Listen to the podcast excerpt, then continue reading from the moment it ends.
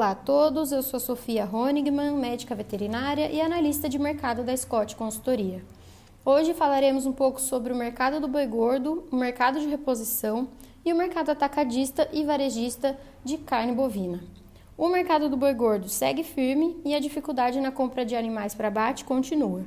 Na média das 32 praças monitoradas pela Scott, houve alta de 0,1% no preço da roupa do boi gordo na comparação semanal. Em São Paulo, porém, a cotação está estável há nove dias. Já com relação à reposição, o mercado trabalhou mais calmo devido ao cenário travado para os preços do boi gordo nos últimos dias. Porém, a oferta está restrita, o que dá sustentação às cotações.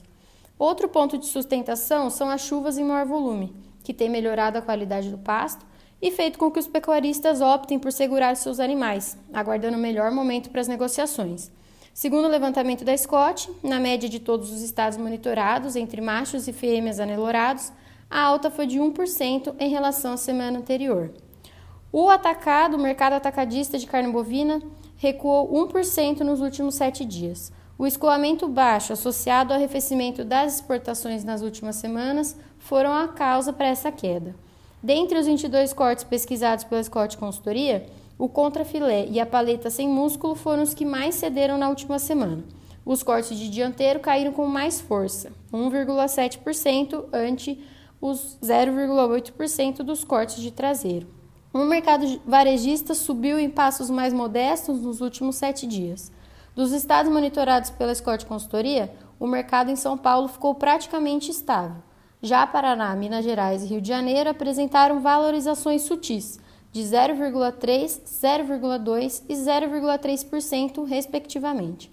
Apesar da estabilidade, em São Paulo o músculo subiu 5,4% na última semana. No Paraná, a maior valorização ficou para o miolo da alcatra, que subiu 3,3%. Ainda que o escoamento no mercado doméstico esteja lento, reflexo dos preços maiores e queda no poder aquisitivo da população, o varejo viu a sua margem de comercialização aumentar de 34,8% na última semana para 3,9% nesta semana. Com relação às expectativas, é esperado que ocorra um aumento gradual da oferta de boiadas ao longo das próximas semanas com o avanço da safra. Porém, é importante salientar que o cenário esperado para 2021 ainda é de retenção de fêmeas, fator que deve gerar uma safra relativamente enxuta.